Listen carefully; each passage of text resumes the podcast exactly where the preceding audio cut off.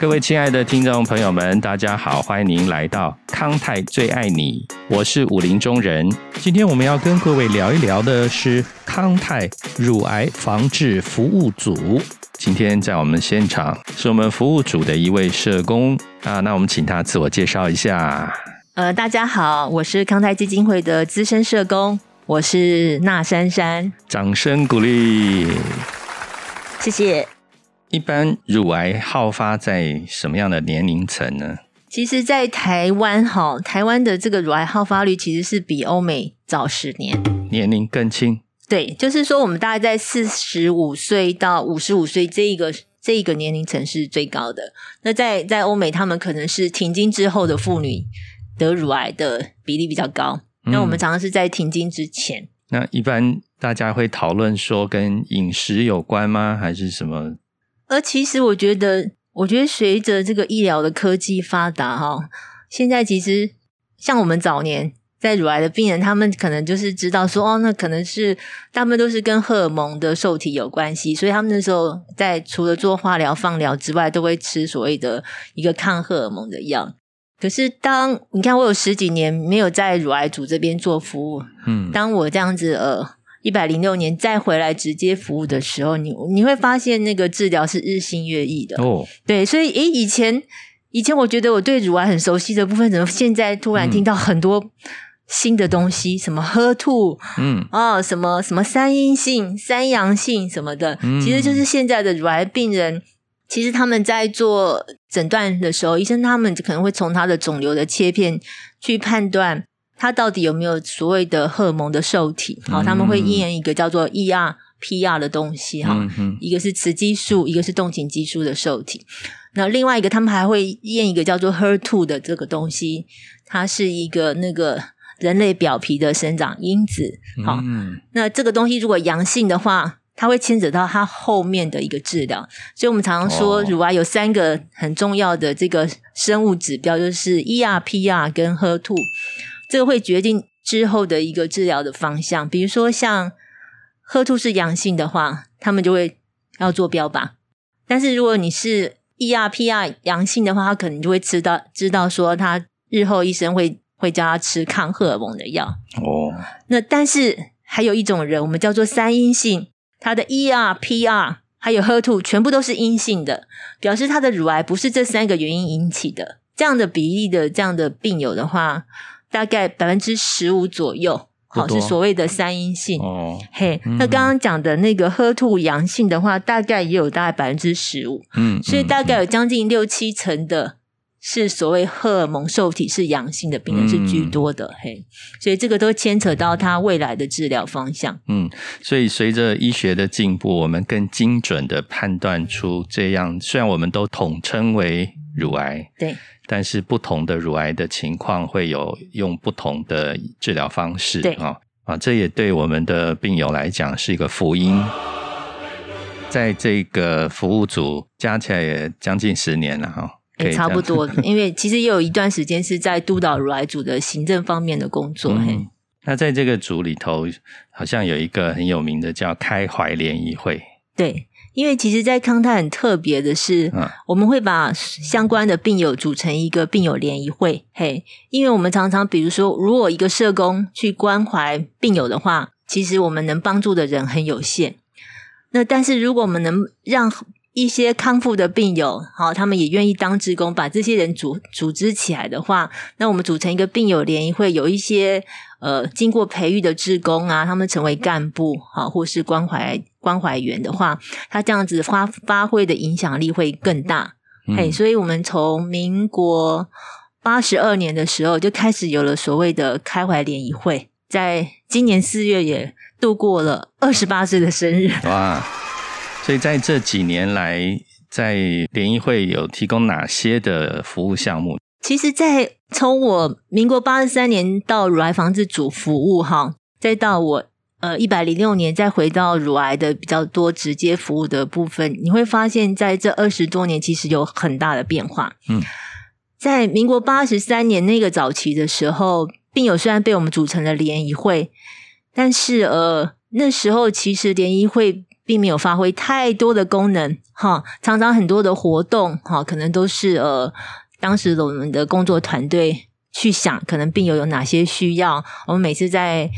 筹办每年的计划，会把一些核心的干部啊、会长、热心的一些病友招来，大家做一些讨论，但是大部分是由几乎是我们康泰工作人员再去。规划想的，嗯，哎，所以那时候我们就开始有所谓的保健班啦，然后有渐渐发展出有什么呃呃气功的活动啦，好，它会经过一些不断的演变。那时候早年都是演讲这些东西，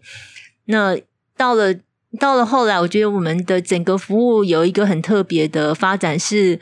担任我们这个乳癌防治组的工作人员，他本身是病友，所以开始就有了很大的变化。呃，他不是像我们只是单纯的一个社工，他本身是一个病友，所以他接他自己本身的经验，再加上跟病友更多的一些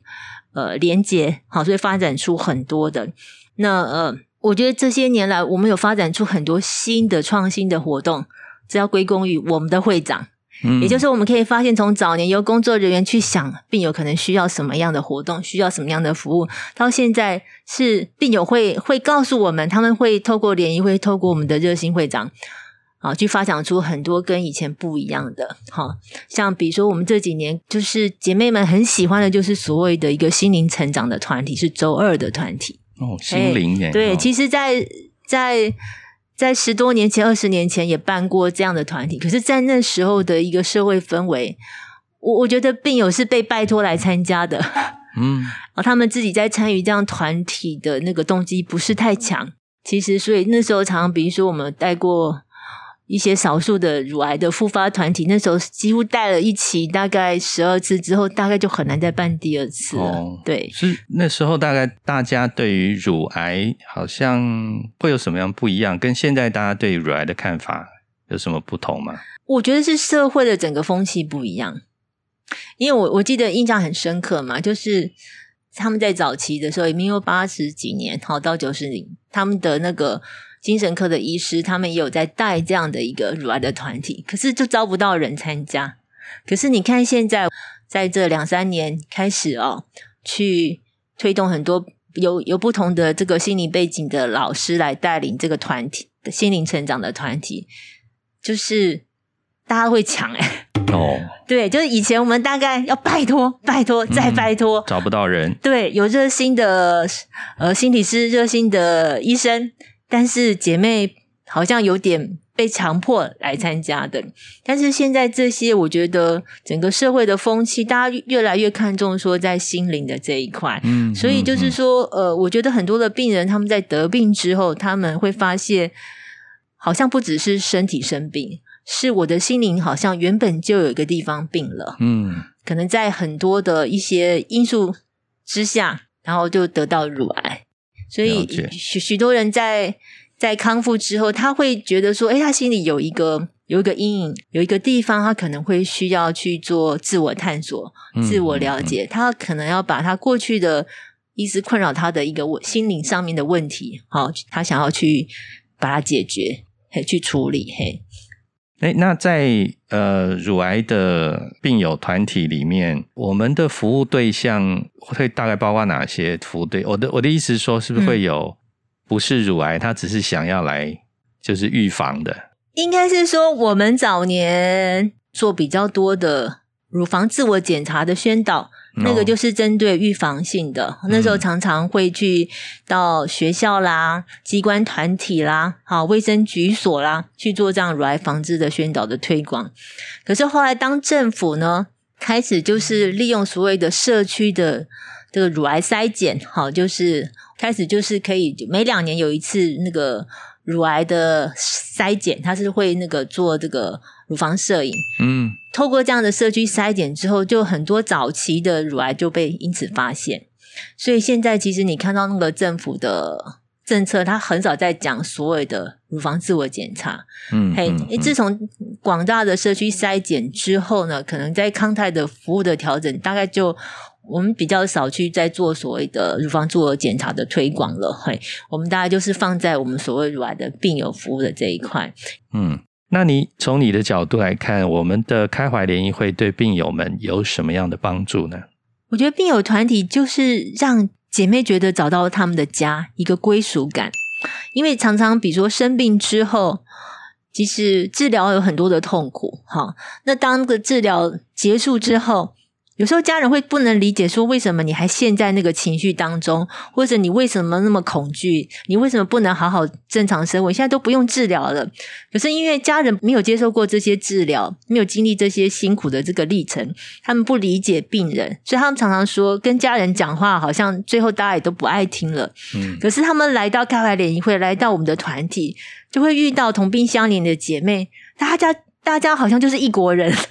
你讲的话我听得懂，你的痛苦我能理解，我曾经经历过，或是我正在走在这个当中。我觉得那个那个感觉就是被接纳，然后我们是一家人，我们是相亲相爱的好姐妹。嗯嗯，所以有时候可能心理上没有什么大的事情，只是希望有一个人听懂我们我们心里现在的情况。对。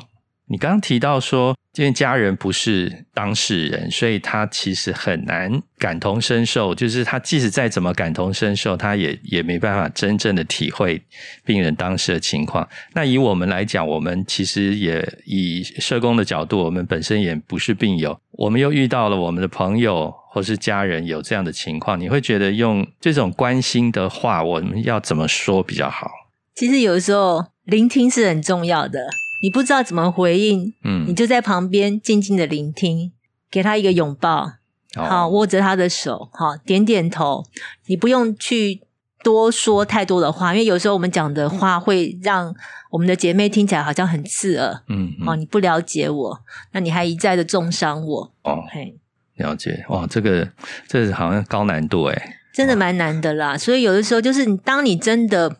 不太懂得如何回应。家人就是做一个好的倾听者，因为有时候姐妹的这些情绪，她会需要一个出口。但是有时候家人会觉得说：“哎呀，你这一年都在讲同样的话，他没有办法再忍受。”这就是为什么很多的病友喜欢来康泰，因为大家讲的话可以彼此的接纳，可以彼此的安慰。所以我们要聆听，呃，我相信我们自己本身的心情还有情绪，得先做个好，做好一个整理，对，先把自己的观念先调整好。其实这个是一般我们在助人，或者是说听朋友讲话的时候，常常会犯的一个情况，就是用我们心里所想的正确方式去要求对方要过这样的日子，或以这样的方式来思考。结果他们没有办法这样思考，我们就会很情绪，然后说：“你看吧，你就是不听我的，你就是要乱想，你就是这样。”其实真的，你刚刚讲的这个聆听，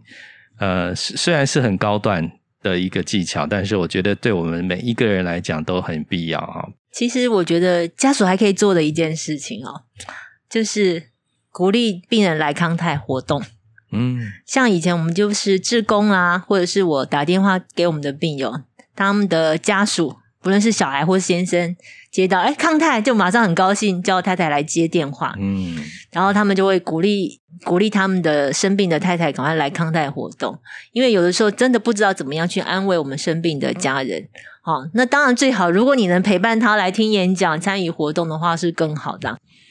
我们还有一个保健班，那你可不可以谈一下保健班的内容？我们联谊会是八十二年成立，那。成立了联谊会之后呢，就是我们会知道很多病人在手术之后，他会需要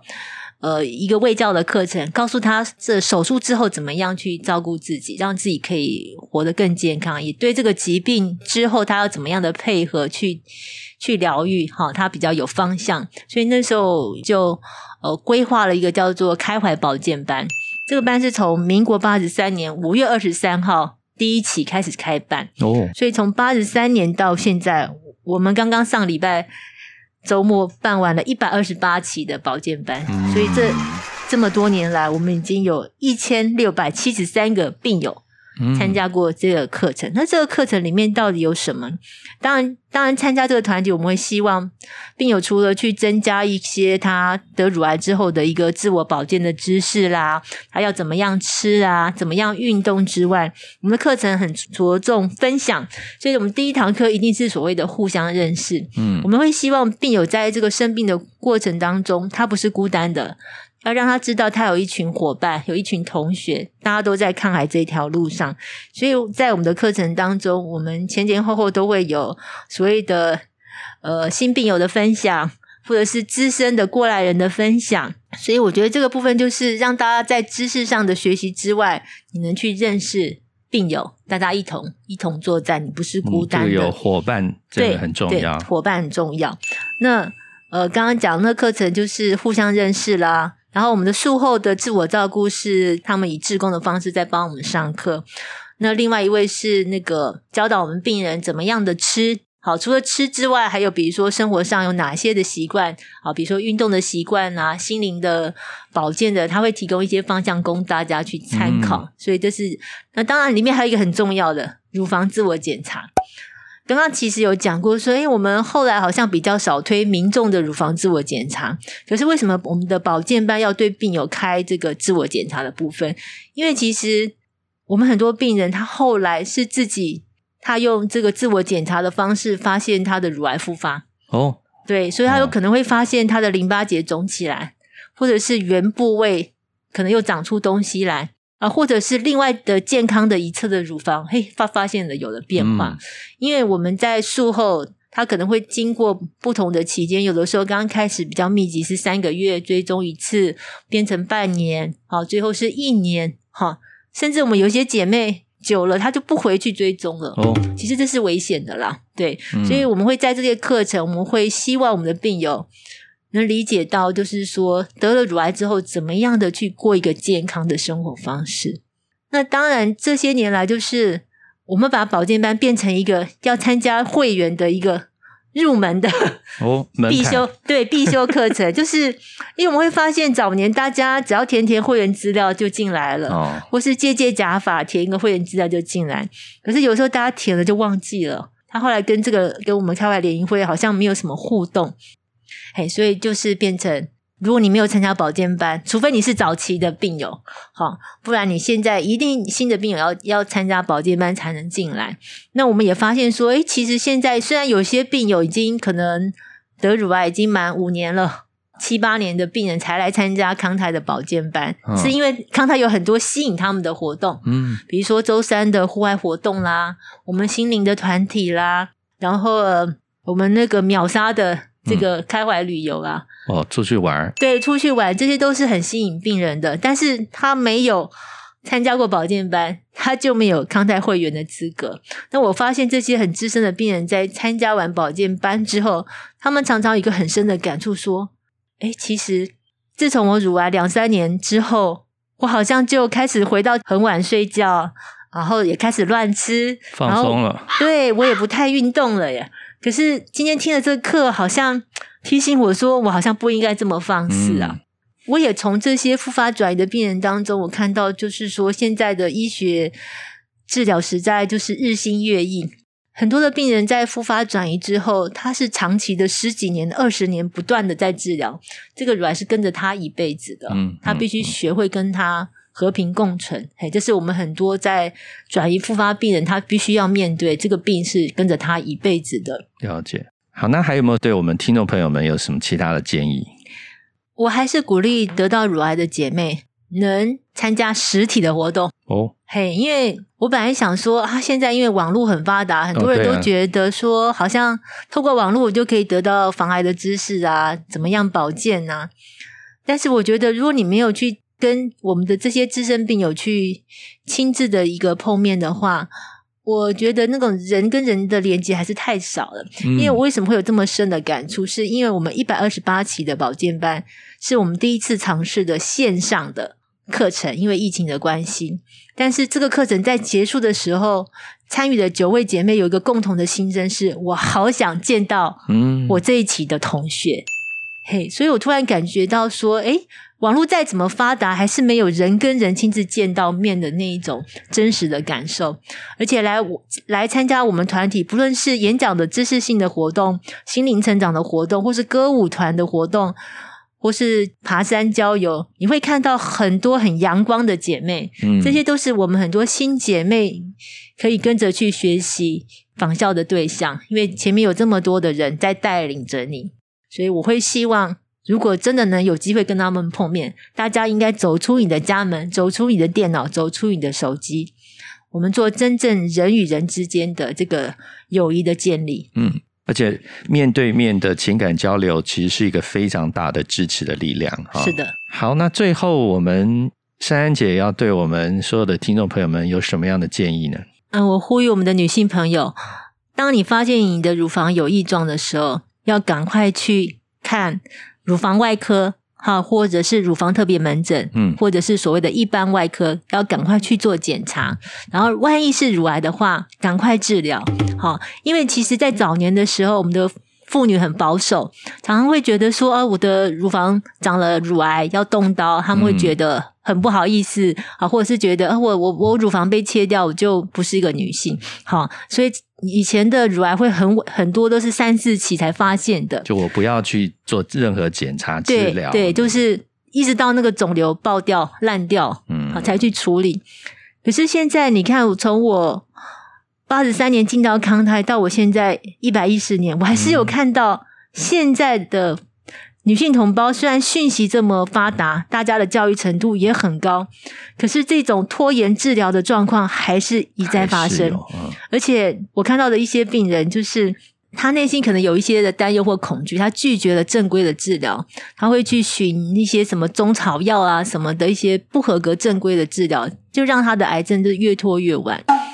而且这些的，我看到好几位都是大学以上毕业的女性。它不是我们早年看到一些在乡村的妇女的这些状况，所以我还是要呼吁我们的妇女同胞，大家要勇敢的哈。当你身体有状况，赶快处理，早期发现，早期治疗，好，健康就是你的。